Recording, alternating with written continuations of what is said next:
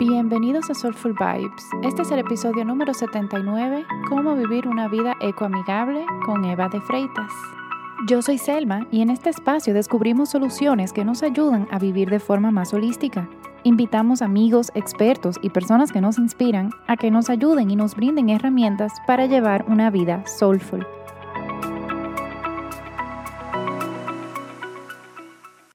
Muy bienvenidos a todos y como todavía estamos en Plastic Free July, hoy tenemos a Eva de Papa Caliente. Ella es fundadora y Papa Caliente es una plataforma educativa que busca motivarnos a cuestionar nuestras decisiones para aprender a cuidar mejor el lugar donde vivimos. Entonces, bueno, primero bienvenida Eva, muchas gracias por acompañarnos hoy. No, muchísimas gracias por la invitación. Me encanta estar, yo, yo tengo un podcast, soy co-host de un podcast y me encanta estar de este lado del micrófono por primera vez, así que súper emocionada, mil gracias. Siempre. Ah, ¿verdad? Eh, ¿Cómo hablando con colores? Hablar con colores. Hablar con colores. Muy bueno también, así que vayan a escucharlo. Em, bueno, pues vamos a empezar por el principio. ¿Por qué papa caliente? es una pregunta popular, pero Papa Caliente es porque no sé si este, este juego es conocido en, en otros países, pero yo soy de Venezuela y había un juego cuando yo era chiquita que se sentaban varios niños en un círculo y te pasabas una pelota de niño a niño y se llamaba la papa caliente. Entonces lo que hacías era había un moderador, ibas pasando la pelota y el moderador decía se quema, se quema, se quema, se quema, se quema y de repente decía se quemó y el niño que tenía la pelota se tenía que salir. Así hasta que, bueno, quedaba uno que era el que, el que ganaba el juego. Entonces, yo, claro, yo hace dos años cuando nació Papa Caliente o nació la idea de Papa Caliente, me, me preguntaba, o sea, sentía que la gente estaba haciendo eso mucho con todo lo que veíamos, ¿no? Como pasarse la pelota, como... Como que el otro es el responsable, el otro es el responsable. Exacto, como yo en ese momento también trabajaba en una, en una multinacional y era mucho como esta presión de, bueno, ¿será que entonces los consumidores tienen que pedir estas cosas? ¿O será que nosotros tenemos que hacer esto como, como productores? ¿O será que los gobiernos tienen que facilitar? Pero siempre había como yo no quiero hacerme cargo. O yo tenía esa sensación de que la gente era como muy yo no quiero hacerme cargo, ese es el problema de otro. Entonces me surgió como esta inquietud de, siempre van a haber muchas manos en la masa, siempre va a haber mucha gente involucrada, pero ¿qué puedo hacer yo? ¿O qué puedes hacer tú? ¿O qué es lo que sí está en nuestra responsabilidad? ¿no? ¿Cómo, cómo agarramos esa papa caliente sin miedo a que se queme? Era un, un poco como la metáfora. Ah, buenísimo. Y bueno, en Dominicana sí existía ese juego, pero le llevaban la pelota caliente. Ah, pero mismo principio, mismo concepto. Em, y eso que dice en realidad es tan importante porque eso pasa, o sea, yo escucho personas, ah, no, que somos nosotros los que tenemos que eh, ayudar, o sea, tomar decisiones para mejorar el medio ambiente. Ah, no, que son los gobiernos que lo tienen que hacer, que tienen que poner las leyes. Ah, no, que son las empresas privadas. Pero es lo que dice, es un poco de todo. Y, pero en este caso, en el episodio de hoy, nos vamos a enfocar un poco que, que tú, que nos estás escuchando, puedes empezar a hacer en tu casa sin sentirte abrumado o abrumada. Em, y vamos a hablar un poquito de qué sería, o sea, qué es una vida ecoamigable o qué, en qué consiste una vida ecoamigable. Para mí tiene que ver con que tú tomes decisiones conscientes para tener el menor impacto posible. Y no, no quiere decir que entonces mañana no vas a comer nada y vas a, y vas a vivir del, de la lluvia y vas a mudarte a una isla sin electricidad. No, porque creo que muchas veces lo vemos así, ¿no? Como es todo o nada. Y yo siempre digo que no hay nada que sea 100% sostenible. ¿Por qué? Porque uno tiene que comer, uno tiene que bañarse, uno tiene que calentar la comida, uno tiene que hacer muchas cosas en su día a día. Ahora, ¿cuál es la mejor manera de hacerlo? No, hay muchas maneras de hacer las cosas. Están las, más destructivas o las más amigables con el planeta, ¿no? Y eso es un poquito lo que para mí es una vida amigable. Para mí todo se basa en cuestionar y es un poco lo que hablábamos antes del episodio, ¿no? Cuestionar para ti, no para el de al lado, no para, no para la, la que viste en Instagram, no para más nadie, para ti. ¿Qué es lo que tú puedes hacer o puedes empezar a hacer hoy? Las cosas más eh, populares, digamos, es, reciclar, es comer menos em, alimentos de origen animal, es eh, tener más conciencia en, los productos que consumes, ¿no? El tema del plástico también está muy popular que, y muy polémico, porque yo soy muy, no, soy, no es pro plástico para nada, pero siento que se le ha hecho un montón de propaganda negativa a un material que no necesariamente es tan malo como se ha pintado, ¿no? Entonces, por eso yo hablo mucho de eh, entender, porque cuando uno como entiende y se cuestiona y dice, ok, ¿por qué es que no puedo usar plástico? ¿O por qué es que tengo que reciclar? ¿O por qué tengo que reducir mi consumo de tal y tal cosa? Empiezas a entender y, y deja de ser un sacrificio o deja de ser una moda o deja de ser, tengo que tener el vaso de acero inoxidable más lindo para que nadie me mire feo en la calle con mi botella plástica, por ejemplo. Exacto. Y, y en realidad, o sea, eso que estás diciendo, inclusive hasta a mí me ha pasado, porque yo tengo mi botella, bueno, aquí no sale, pero yo tengo mi botella de plástico pero es del plástico duro, reutilizable, que yo tengo ya varios años con ella. Y varias personas me han dicho, bueno, que después tú cambias al acero inoxidable, pero, o sea, yo digo que este, como es libre de PBA, BPA, eh, sí. Ajá, BPA. y, y, yo pensaba en cambiarla, pero después digo, pero funciona bien. O sea, ¿para qué la voy a cambiar? Y en realidad cuando hablabas también de los materiales y del plástico, yo no recuerdo cuál domingo fue, bueno, los quizzes tuyos de los domingos, yo siempre los lleno, y, y, en realidad hubo uno que me sorprendió mucho que hablaba sobre el cartón versus el plástico. Y aquí yo creo que podemos hacer un pequeño paréntesis de que en realidad el plástico se puede reciclar muchísimas más veces y el cartón se puede, o sea, vamos a decir bolsas de cartón versus, o bolsas de papel versus el plástico eh, sí, es un estudio, hay un, hay un estudio súper famoso que hicieron en, en, el Reino Unido que analizaron como todo el, el, life cycle assessment, se llama en inglés, que es toda la vida útil del producto desde que es materia prima, o sea, desde que es petróleo o desde que es árbol o incluso semilla en el caso del papel, hasta que ya llega como al final de su vida útil, ¿no? Hasta que lo botamos o lo reciclamos o lo que queramos hacer después. Y en este estudio se dieron cuenta que si tú ves, por ejemplo, una bolsa plástica versus una bolsa de papel, una y una en sí solitas, la bolsa de plástico es incluso mejor, ambientalmente hablando, digamos, que la bolsa de papel. ¿Cuál es el secreto o por qué en verdad lo, lo, lo terminamos viendo, la percepción es que la de papel es mejor. Uno, por esto de que se ha satanizado el plástico horrible. Dos, porque vemos es solamente el, final de la vida útil, solamente las fotos de del plástico en los océanos, los animales, etcétera, que obviamente es terrible. Pero el secreto y, y, lo que llama un poco el estudio es a la reutilización, porque lo que dice es, claro, una y una es mejor que agarres la de plástico. Pero el tema es que tu hábito debería no ser botarla, tu hábito debería ser reutilizarla. Ya una vez que empiezas a reutilizar esas bolsas, es que entonces su, su carbon footprint o su huella de carbono empieza a ser menor, que es igual que, por ejemplo, una bolsa de algodón.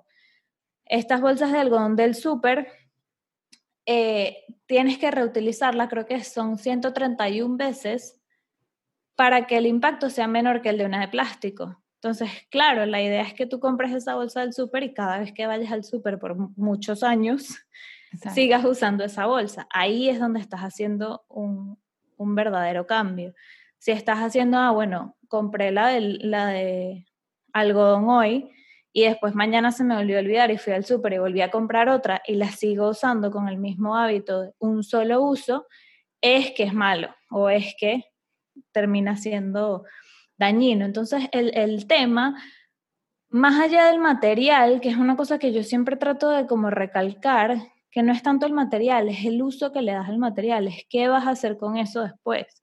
Lo vas a botar cinco minutos después, como puedes botar una botella de plástico de agua normal, o la vas a reutilizar 100 veces como la que tú tienes, así sea de plástico, si funciona perfecta, pues es mejor seguirla usando a votar porque creen una nueva, ¿no? Y, y votar, digo, como de dar tu voto para que se vuelvan a, a utilizar ciertos recursos y se vuelva a usar energía y se vuelva a producir algo que realmente no necesitas. Claro, claro. Y eso de las bolsas del súper, eh, las, las de plástico, a mí me da mucha risa porque no recuerdo qué documental yo estaba viendo con mi esposo o, un Instagram que tienen relajo de que ah, el clásico de los latinos, que las bolsas de supermercado las ponen en, en los basureros del baño. o bueno, por lo menos eso se hacía en mi casa. Y, y, y, como que, no recuerdo si, yo creo que era Le Juan James, uno de esos que, que tiene, como que estaba diciendo eso es súper típico, como latino y como muy peculiar. Y, mi esposo se sorprendió tanto, le dije, pero, pero eso no lo hace todo el mundo. yo, no, o sea, hay personas que compran bolsas para, eh, bueno, desde que nosotros usamos las reutilizables del súper, hemos tenido que comprar bolsas para el baño, pero antes usábamos las, las, mismas del súper. Y eso es incluso hasta mejor. O sea, en este estudio, de hecho, te dicen este número de 131 veces que te estoy hablando, que es como el más famoso de las bolsas de algodón versus la del súper, incluso no considera que la del súper la estés reutilizando para una bolsa de basura, que es lo que la mayoría de la gente usa. O sea, es muy raro que botes la bolsa sola sin usarla. ¿No? Normalmente la llenas de la basura o lo que sea y después es que la botas. Entonces ya eso cuenta como que la reutilizaste, no fue que simplemente es tan de un solo uso como se le llama. Claro. Y, y a la gente que nos está escuchando, ¿qué, ¿qué, tú le puedes empezar, o sea, tips que pueden empezar a hacer para que llevar una vida ecomigable no sea tan abrumante? Porque yo creo que también eso es algo que, que detiene a muchas personas eh, porque se abruman, creen que tienen que, como decías al principio, o todo o nada. Entonces, ¿cuáles son esos tips para que alguien pueda comenzar a vivir una vida, una vida ecomigable? Yo creo que primero eh, hacerse como un, autoanálisis, digamos. O sea, ver qué es lo más importante o qué es lo que les toca más de todo esto. Hay mucha gente que es súper, eh, no sé, que les gusta mucho los océanos, por ejemplo. Entonces el tema de la basura en los océanos les, mueve la fibra y deciden decir, bueno, yo no voy a usar plástico porque eso es una causa que deciden que es su causa principal y, y empiezan por ahí. Hay otras personas, como te comentaba al, al principio, para mí fue muy fácil el tema de la alimentación. Yo literalmente un día me desperté y dije, no como más animales y no comí más animal. Y podemos hacer un paréntesis explicándole quizá a las personas que nos están escuchando por qué no comer animales ayuda al medio ambiente. Sí, eh, es su... La manera más fácil de explicarlo es por los desechos de las vacas, ¿no? Este, básicamente, todos los animales, obviamente, hay, hay varias partes, ¿no? Primero, ocupan espacio, digamos, o sea, hay que y ocupan espacio no solamente el animal, sino toda la comida que se usa para alimentar a ese animal durante mucho tiempo. Entonces hay gente que lo llama como nos estamos comiendo al intermediario en vez de comernos directamente la comida. Por ejemplo, todo el tema de la, de la soya es un, es un tema como súper popular con todo lo de las la quema del Amazonas el año pasado, por ejemplo, había mucho alrededor de es la deforestación por la soya. Y sí, creo que como el 70%, un número sí súper grande, viene de la deforestación para cultivar soya. Pero como el 90% de esa soya se lo comen las vacas, se lo comen los animales, no nos los comemos directamente. Entonces, claro, se está usando primero una cantidad de, de tierra increíble para cultivar el, el alimento de los animales y para cultivar a los animales. Entonces, obviamente, dejar de comer animales no quiere decir matemos a todos los animales y, y, ya, no. Es simplemente reducir y es la ley de la oferta y la demanda. Mientras menos se oferte, mientras menos se demande, menos oferta se tiene que crear, ¿no? Es un poco por ahí. Y lo otro es el tema ya luego de los, de los desechos de los animales, ¿no? De los gases y de los literalmente desechos sólidos que hacen tanto las vacas como el resto de los animales. ¿Qué es lo que pasa con esto? Es que terminan eh, generando metano, que el metano no es tan popular como el dióxido de carbono, que es como lo que siempre oímos que no, que el CO2, que todo el tema de la capa de ozono y es como lo que más se escucha, pero de hecho el metano es hasta 20 veces más contaminante que el CO2. Entonces, todo este metano eh, y todos estos desechos de los animales al final termina contribuyendo 20 veces más para todo el calentamiento global que el mismo CO2, que es como el que más se escucha, ¿no? Entonces eso también es como la otra parte grande del impacto de, de la comida de animal, o sea, de comer animales y de comer derivados de animales, pues.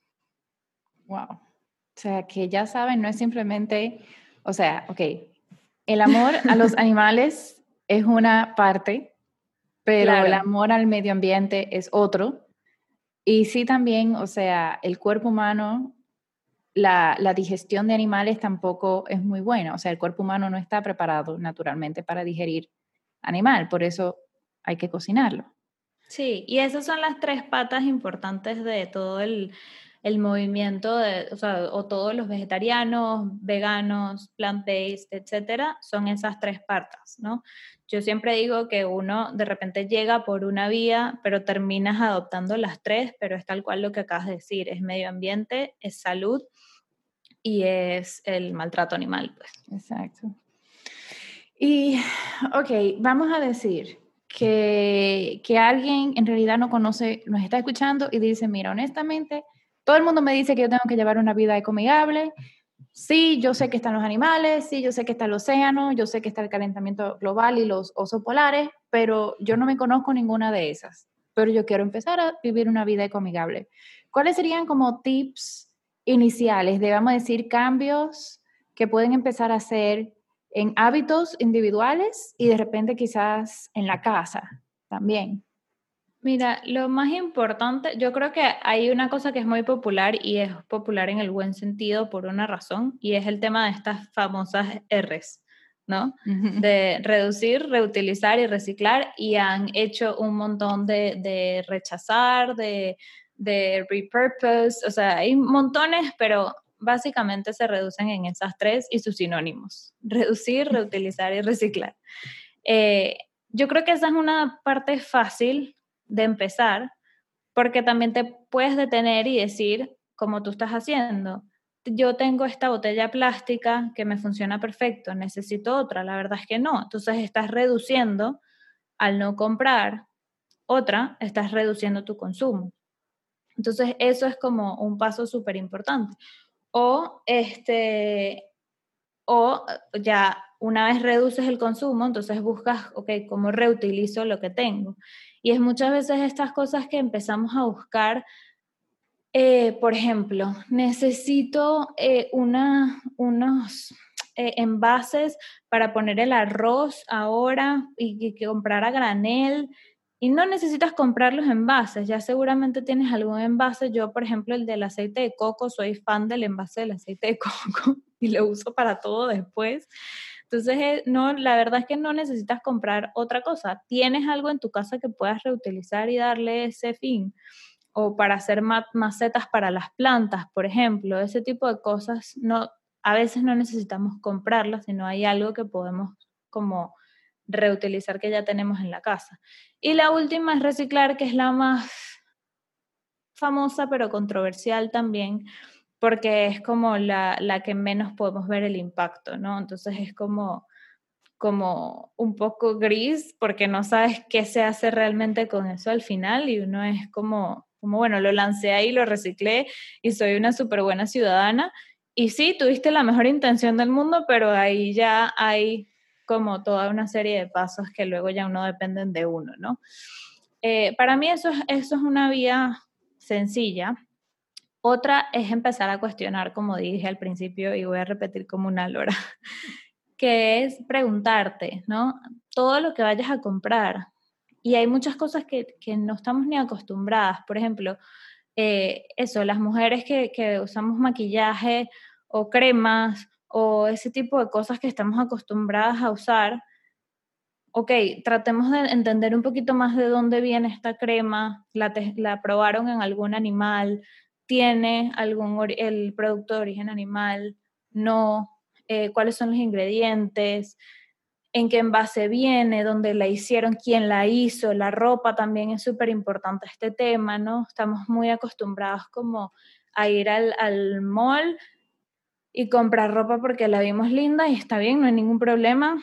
Obviamente queremos comprar ropa de vez en cuando y obviamente a veces vamos a necesitar, pero tratemos de, de, preguntar, ¿no? Tratemos de no, a veces vamos como con esas gringolas con las que le ponen a los caballos que no pueden ver para los lados y hay que tratar de ser un poquito más conscientes y decir, ok, necesito una camisa. Sí, por ejemplo, las camisas de tiendas sostenibles suelen ser mucho más caras, sí, pero tratemos de entender por qué son más caras, ¿no? ¿Quién está pagando el precio de la camisa de Sara, por ejemplo?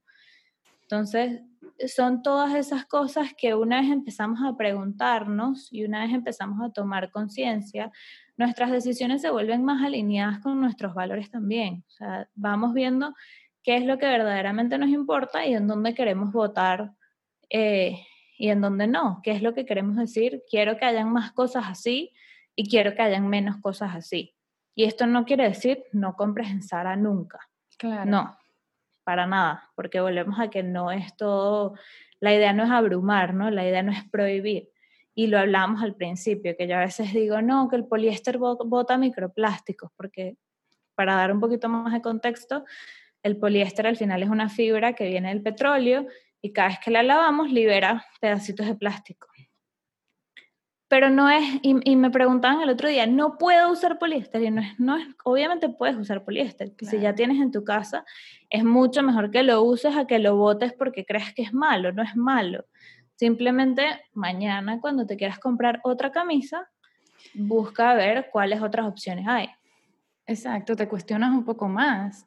Eh, yo quiero, o sea, algunos, algunas cosas que yo empecé a hacer en mi casa, eh, y no es que yo vivo la vida más eco-friendly ni nada de eso, o sea, por lo menos yo no siento ese gran cambio, eh, pero en cuanto al maquillaje, eh, bueno, las que están en Panamá, Limitless Beauty Collective, venden muchos maquillajes veganos, que no hacen prueba en animales, y ya más comercial, yo uso Urban Decay, o sea, sí, no es orgánica, no es nada de eso, pero yo sé que son veganos y que no hacen prueba en animales.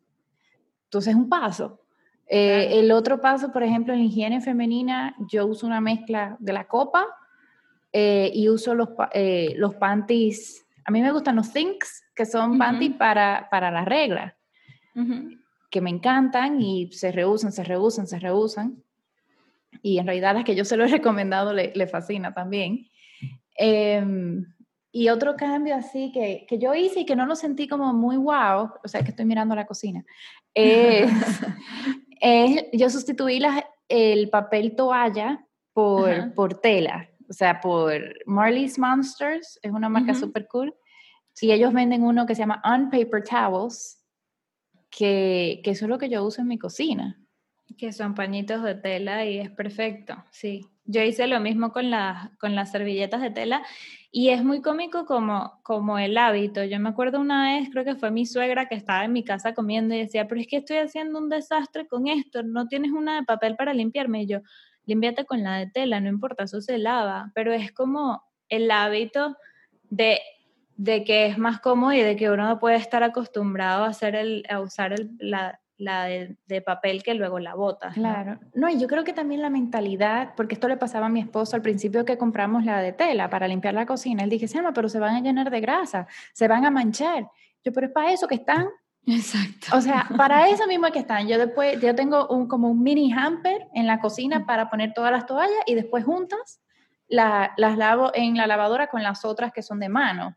Sí. Eh, y ya, pero es, ir cambiando hábitos, es ir cambiando y es, y es difícil. O sea, al principio cuesta. Yo ahorita estoy por dar a luz y el tema de los pañales ha sido un mega tema con mi esposo sobre todo, que al principio era así como, pero los vas a cambiar tú y yo, no, pero mira que no es tan complicado. Claro, no ha nacido mi bebé, no te puedo decir, Moni ya lo dijo y ella tiene más experiencia.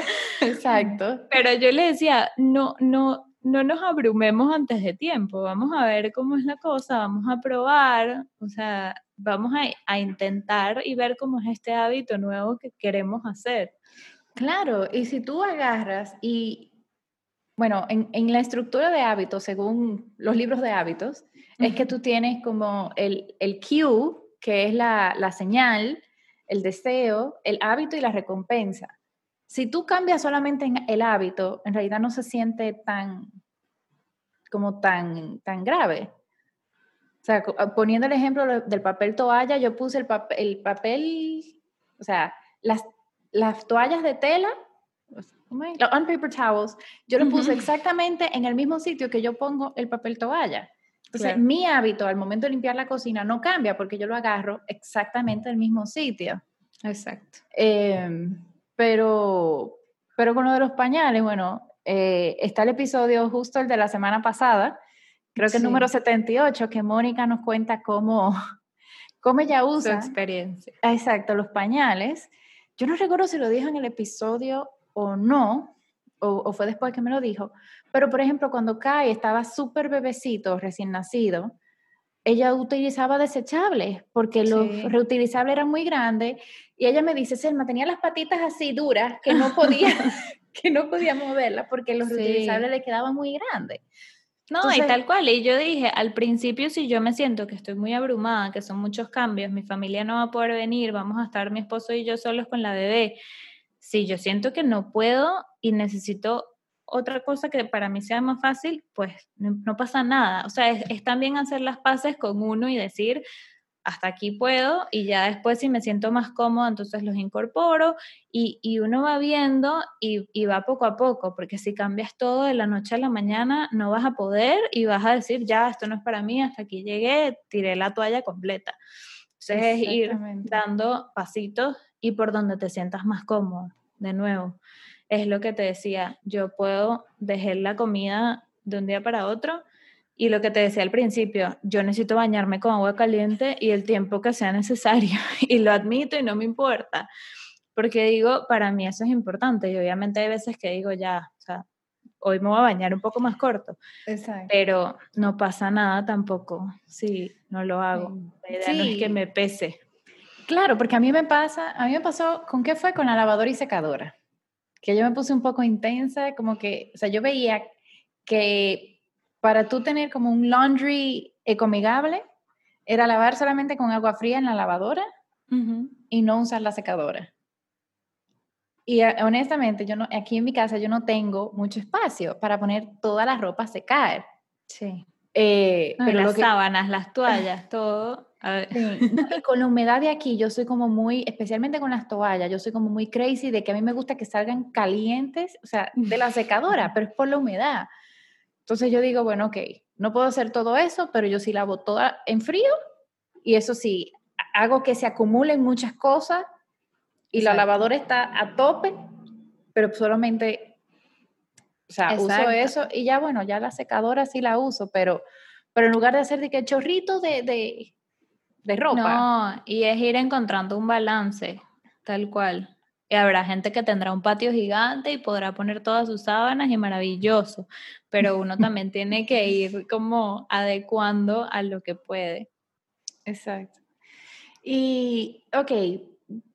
Creo que el último tip que tenía, que también, claro, yo ahorita de, de vuelta que estoy por tener una bebé, este, ha sido como un momento en el que he tenido que comprar muchas cosas desde cero, ¿no? Igual uno trata de ser lo más minimalista posible, pero igual hay un montón de cosas que, que hay que comprar. Sí. Y creo que una de las cosas que más me ha servido, por lo menos en esta etapa, es el tema de comprar cosas de segunda. Creo que como dejar, dejar un poco esos miedos como de, de que va a estar sucio o de que va a estar malo. Sobre todo las cosas de bebés me he dado cuenta que los bebés las dejan muy rápido, ¿no? Hay cosas que, que están prácticamente nuevas. Yo compré un coche, por ejemplo, está nuevo como si nadie lo hubiese usado. Eh, muchísimas cosas de la bebé, también a la ropita de mi, de mi vecina que tenía una niñita que ya tiene tres años, entonces tenía un montón de ropa que no le quedaba. Le compré la ropa de la bebé chiquita, o sea, hay muchas cosas que podemos, que podemos comprar de segunda y, se lava y la vuelves a lavar tú en tu casa si quieres y te da más, más paz mental o un mueble también y lo, y lo mandamos a pintar, pero, pero estás también reduciendo la cantidad de cosas que hay en el, en el mundo, ¿no? Exacto. me, estoy poniendo como oscura, pero bueno, ya. Hay que, se, nubló mucho aquí. Em, sí, es así como dices, y, eso es algo que, en el, bueno, en el episodio con Mónica sí hablamos del tema de los bebés, pero por ejemplo ya para gente grande, aquí en, en Panamá está Shop My Closet, que es ropa de segunda mano. En Dominicana, yo recuerdo que había una, y ahora se me olvidó el nombre, pero yo la vi también. Y es súper bueno, y ya... No, y, yo creo que hay montones. El otro día también descubrí una y fui y le compré porque dije, claro, yo necesito ropa para mí porque no sé qué me vaya a quedar, o para las cosas de lactancia necesitaba como una camisa que se abriera por adelante y no tenía, entonces dije, ya, me voy a comprar y fui y conseguí una de estas eh, tiendas por Instagram de ropa usada y la camisa está perfecta, nueva, como si la hubiesen sacado ayer de la fábrica. Claro, porque es que también la gente no entiende, o sea, por ejemplo, eh, la, la Shop My Closet tiene unos estándares donde todo el mundo que le va a entregar una ropa tiene que cumplir ciertos estados. O sea, no es verdad que, vamos a decir, el zapato lleno de mal olor se va a poner a vender ahí. O sea, no te lo van a aceptar. Tiene que ser zapatos de buena calidad, ropa de buena calidad. Y, y también, o sea, el hecho de que ya tener mil ropa ya tampoco está de moda. O sea, ahora lo que está de moda es repetir. Basics. Basics y repetir lo mismo. Y, y, ya, porque en realidad yo sí he estado viendo que, que el fast fashion está siendo uno de los temas más grandes en cuanto a, la contaminación. Sí. Em, sí, y yo en ese tema, de hecho, no soy la más experta, pero justo hace un par de semanas tuvimos un taller de que estaba online, si alguien lo quiere hacer también, que es justamente de moda sostenible, y hablábamos de todo eso, ¿no? Hay un montón de cosas que, que uno no, no tiene idea, que por ejemplo se usan claro, montones de litros de agua para hacer unos blue por ejemplo, pero no es solamente para cultivar el algodón de los blue ni nada, sino que además luego de, que se tiñen los blue los tienen que volver a lavar y toda esa agua normalmente termina en ríos en Bangladesh y en zonas muy pobres, que, son los ríos que al final la gente que vive en esas zonas consume luego ese agua. Entonces están consumiendo un agua que ya está teñida por todo un ciclo de esta industria de la, del fast fashion. Entonces también es como, como todo es mucho más grande de lo que si uno, uno se imagina y obviamente cuando uno empieza a averiguar, pues es un sinfín y, y te puedes estar un poquito, yo digo que a veces da parálisis por análisis, que te quedas un poco como, entonces me voy a una cueva y me aíslo del mundo porque todo está horrible, pero no, o sea, uno tiene que eso, encontrar el balance y aprender a, a ver cuáles son las decisiones que puede tomar para, para mejorar sus hábitos. Claro. Y eso, o sea, yo creo que ese último punto está súper valioso de que, o sea, si nos estás escuchando o a todo el mundo que nos está escuchando, es como que no te vuelva loco investigando. O sea, simplemente con lo que tú sabes que va a ayudar, ok, poniendo el ejemplo de la copa, y, digo la copa porque varias personas me han preguntado.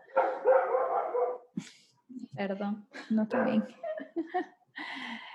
Em, pongo el ejemplo de la copa porque varias personas sí me han preguntado eh, y simplemente agarra e investiga. O sea, busca video, edúcate, porque con la copa puntualmente sí hay muchos beneficios más allá de que, ok, estoy usando esto, que ya no tengo que utilizar todas las toallas sanitaria, sino que también esto ayuda a que tú tengas menos químicos, el sangrado baja, o sea, hay muchos beneficios. Es más barato también. Es más barato. Que esas son eh cosas que son importantes porque a veces la gente piensa, ah, no, una vida ecoamigable es una vida cara. Y es no, es todo lo contrario. O sea, hay una vida cara que, que te vende un poco el, el, no sé, los medios de que es esta acero inoxidable y esta es todo de vidrio y todo de no sé qué. Y no, la verdad, una vida amigable es usar lo que tienes en tu casa, es estos cambios como la copa que al final te vas a ahorrar un montón de plata a la larga, eh, pero hay mucho, hay barreras, pues a mí con la copa también, la cantidad de barreras, mis amigas, y que, pero de verdad funciona, y yo sí, de verdad funciona, pruébala una vez, haz el intento, si no te sirve, no te sirve y vuelves y ya está. Exacto. Pero nada, eh, yo creo que en este episodio hemos resumido, o sea, tú nos has dado tips súper buenos. Eh, si, si, lo podemos resumir como bien rápido, numerarlos. El primero, ¿cuál era? El primero, el tema de, la, de las R's, que está súper trillado, pero es súper útil cuando uno en verdad entiende qué significa cada una de las R's y cómo las puedes adoptar en tu día a día. Exacto. El otro era eh, como autoconocerse entender que, que, uno está dispuesto o no a cambiar ahora mismo. Exacto. Y el tercero yo creo que es este tema de, yo creo que comprar, el tema de comprar de segunda, que también me parece súper importante, que también es, un, es algo en donde podemos como empezar a atrevernos, porque sé que todavía hay cierto tabú con eso. Y, y por último, que para mí es lo más importante, es el tema de preguntar, cuestionar. Voy a comprar algo, ¿es lo mejor? ¿Hay otra opción? tengo algo en mi casa, o mira, no, de verdad, necesito esta camisa de Sara hecha de poliéster por alguien en Bangladesh porque me gustó y hoy me provocó. No pasa nada. Exacto, es un proceso. Em, sí. Y por ejemplo, a ti te pueden preguntar cualquier cosa. ¿Cuál es? Sí, sí, claro. Si nos recuerda tu Instagram y dónde la gente te puede encontrar. El Instagram es papacaliente con dos E al final. Ya explicamos por qué. Papa caliente E. Em, y bueno, ya para terminar. lo que quieran. Sí. sí. bueno, yo exhorto a todo el mundo que los, bueno, a mí me encanta toda la info que tú pones y los cursos que tú has dado, que, que yo vi que viene un curso también para mamás. Yo creo que hiciste uno también de plantas, ¿no? Sí, sí, sí, sí, El de plantas, que estuvo muy bueno. Y, y bueno, los quiz que ponen los domingos yo, yo, aprendo mucho. Yo aprendo mucho en esos quiz. Eh, eso es lo importante. Hay gente que me odia y me dice, no sé nada. Y yo, bueno, eso es bueno, porque así aprendes. Exacto, exacto. Em, y una pregunta para ir terminando, que siempre le hacemos a todas nuestras invitadas. Si nos puedes contar cuáles son las tres cosas que haces para tener una vida soulful. Yo creo que la primera es tratar de dormir bien. Creo que, y, tener como buenos hábitos de sueño, ¿no? Yo, yo, y, yo soy cero de las que y que no pantallas en el cuarto y una hora antes. Soy cero así porque a mí me gusta ver televisión y yo puedo ver dos horas de televisión y después acostarme a dormir y dormir 12 horas. Perfecto. Pero lo digo más que todo por, o sea, yo por ejemplo tengo como una regla que mi esposo a veces me odia por ella, que es que no me acuesto a dormir brava con nadie porque necesito como tener paz y saber que descansé y que mañana va a ser un día nuevo. Y me gusta como resolver las cosas antes de dormir, como para, porque siento que cuando uno duerme, como que el cerebro se consolida y descansa. Entonces, para mí eso es súper importante. Creo que la segunda es hacer yoga. Lo descubrí tarde, siento yo. Mi mamá toda la vida me decía, ven a hacer yoga, y yo decía, qué aburrido, me voy a quedar dormida, yo no quiero. Y una vez que lo me animé y le hice caso, fue un cambio en mi vida por, la, por el conectarte con tu cuerpo. Yo siento que es un tema de, de, saber que uno es uno con el cuerpo y de que todo conecta y de que la mente conecta. Siento que una vez que hago yoga todo está bien y de hecho todo el embarazo he hecho yoga y ha sido el mejor momento de mi semana. Y el tercero, yo diría que hacer terapia. Yo tengo como seis años ya haciendo psicoanálisis y para mí es un antes y después en la vida y el tema de uno darse espacio para conocerse y darse espacio para aceptarse y entender de dónde vienen muchas de las cosas que uno cree y uno apoya es vital Wow, eso está súper valioso y lo del sueño en realidad yo creo que tú eres la primera invitada que dice lo de respetar el sueño. Y, es súper importante porque, bueno, en Dominicana hay un refrán que dice, mal comido no piensa, pero yo pienso que mal dormido tampoco piensa. yo soy así. Em, bueno, Eva, mil, mil, mil gracias por, por acompañarnos hoy. Yo siento que, que, aprendimos muchísimo, por lo menos yo aprendí montones. Em, a todos los que nos están escuchando, muchas gracias por, por escucharnos, valga la redundancia. Y, te invito que si tienes cualquier pregunta, bueno, lo puedes escribir a eva arroba papacaliente e, a mí en arroba soulful vibes rayita abajo en Instagram. Y si estás escuchando en Spotify, por favor dale follow para que te salga en tu, como en tu dashboard. Si estás escuchando en Apple Podcast, te invito a que nos dé un review, eh, nos escriba un review para que más personas puedan encontrarnos y disfrutar de estos conocimientos de, de todos nuestros invitados. Y si estás viéndonos en YouTube, te invito a que le des subscribe, que prenda las campanitas, que le dé like o comment, también para que más personas lo puedan encontrar. Y bueno, les mando un fuerte abrazo. Namaste.